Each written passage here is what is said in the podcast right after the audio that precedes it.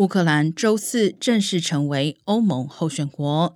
欧盟峰会通过了欧盟执委会给予乌克兰成员国地位的建议。